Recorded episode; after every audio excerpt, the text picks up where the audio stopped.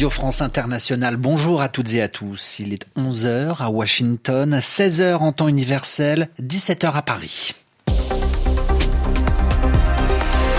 Adrien Delgrange.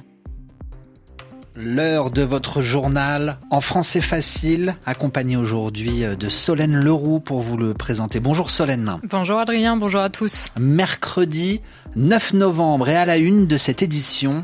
Les États-Unis, élection de mi-mandat. Premier enseignement après le vote d'hier, le président américain Joe Biden résiste face à ses opposants. Les résultats définitifs ne sont toujours pas connus. Nous sommes aux États-Unis dès le début du journal. Et autre titre, Adrien, la guerre en Ukraine. Face aux Ukrainiens, l'armée russe recule, se retire de la région de Kherson, décision officielle prise il y a quelques instants par le ministre russe de la Défense. Et puis euh, nous parlerons également de la fin de l'opération Barkhane, l'opération militaire au Sahel. C'est officiel. Emmanuel Macron l'a annoncé aujourd'hui à Toulon. Voilà pour les titres. Soyez les bienvenus. Lendemain d'élection aux États-Unis, les résultats définitifs ne sont donc toujours pas connus. David euh, Thompson, vous êtes en direct des États-Unis, vous êtes notre correspondant permanent en Floride. Bonjour.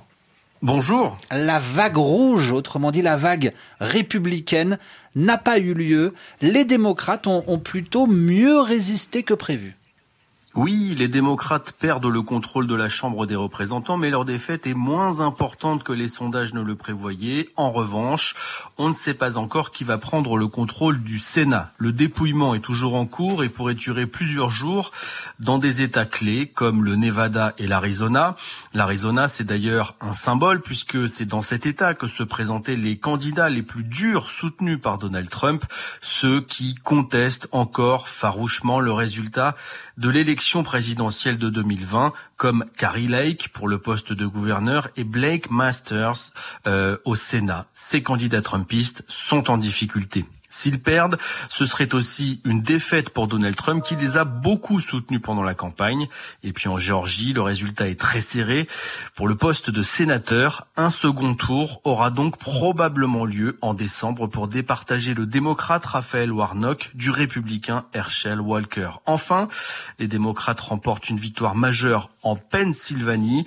Le démocrate John Fetterman gagne face au docteur Oz, un candidat qui était aussi soutenu par Donald Trump. Merci David, David Thompson en direct des États-Unis pour Radio France Internationale. En Ukraine, ils battent retraite. L'armée russe se retire, se replie. Sur décision du ministre russe de la Défense, ils battent en retraite. Sergei Shoigu ordonne donc à ses militaires de reculer. Ça se passe dans un endroit précis. Nous sommes au, au sud de l'Ukraine.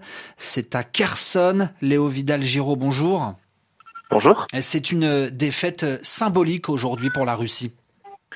Oui, on peut le dire. Alors déjà, ça faisait longtemps qu'il y avait des rumeurs contradictoires sur ce que l'armée russe allait faire. Est-ce qu'elle allait se retirer de la ville ou est-ce qu'elle allait continuer à la défendre alors que la situation militaire y était de plus en plus compliquée pour elle Maintenant, on sait ce qui va se passer. Ils vont se replier derrière le fleuve Dniepr et abandonner la ville pour épargner la vie de nos soldats et de nos civils, dit le ministre russe de la Défense. Ça sera quand même très difficile d'expliquer cette situation au public russe. Kherson, c'était la seule capitale régionale ukrainienne que la Russie était arrivée à conquérir. Elle fait partie des régions officiellement annexées par Moscou. Depuis le début de l'occupation, les Russes y avaient mis en circulation leur monnaie, le rouble, ils diffusaient leurs médias, et ils avaient même installé dans la ville des pancartes qui disaient « La Russie est là pour toujours ». Tout ceci qui s'effondre complètement, symboliquement, c'est vraiment terrible d'ailleurs dans les milieux ultranationalistes en ce moment même, qui étaient déjà très mécontents de la façon dont se passe la guerre. C'est vraiment la rage absolue. Les gens crient à la trahison, ils crient au mensonge. Il faut vraiment s'attendre à des turbulences politiques importantes en Russie dans les jours qui viennent. Merci Léo, Léo Vidal, Giraud, la guerre en Ukraine toujours, et puis Cette, cette nouvelle aide financière de l'Europe, la Commission européenne propose de l'argent à l'Ukraine, 18 milliards d'euros pour l'année 2023. Les 27 pays membres de l'UE en ont décidé ainsi aujourd'hui. 18 milliards sur un an, soit l'équivalent d'1,5 milliard d'euros en moyenne par mois. Réaction du président ukrainien Volodymyr Zelensky salue la solidarité de l'Union européenne avec l'Ukraine. Elle est la victime d'accusations bidons qui n'ont aucun sens selon les autorités américaines. C'est l'histoire de Britney Greener, la joueuse américaine de basket, condamnée à 9 ans de prison en Russie pour trafic de cannabis. Elle a été arrêtée en février dernier, juste avant le début de la guerre en Ukraine. Daniel Valo, bonjour. Bonjour. La basketteuse a été aujourd'hui transférée de la prison de Moscou où elle se trouvait vers un centre pénitentiaire. Absolument. Les avocats de Britney Greener savent que leur cliente est en route vers une colonie pénitentiaire quelque part en Russie, mais ils n'ont pour l'instant aucune autre information, ni sur l'endroit où se trouve la colonie, ni sur les conditions de détention qui seront euh, subies euh, par la joueuse américaine une certitude, le transfert de Britney Greener est un nouveau signal de durcissement des autorités russes à l'encontre de la joueuse. Celle-ci a été arrêtée en février dernier alors qu'elle était en possession d'une vapoteuse contenant du liquide à base de cannabis, ce qui lui a valu aux yeux de la justice russe une peine de neuf années de prison ferme, une procédure qualifiée de bidon, c'est-à-dire de fausse par le président américain Joe Biden qui a promis de tout faire pour obtenir la libération de la jeune femme. Celle-ci pourrait faire l'objet d'un échange de prisonniers avec un trafiquant d'armes russe détenu aux États-Unis. Daniel Valo, en direct dans le journal en français facile, RFI à Paris, 17h06. Le journal en français facile. L'opération militaire Barkhane s'est terminée et c'est officiel. Emmanuel Macron l'a annoncé il y a quelques heures à Toulon, dans le sud de la France, où le président français euh, prononçait un discours sur les grands enjeux stratégiques militaires de la France. Le chef de l'État a précisé que la nouvelle stratégie militaire du pays en Afrique serait adoptée dans les six mois à venir, six mois, le temps d'échanger avec les pays africains concernés. Notre engagement aux côtés de nos partenaires en Afrique doit désormais être centré sur une logique de coopération et d'appui à leurs armées.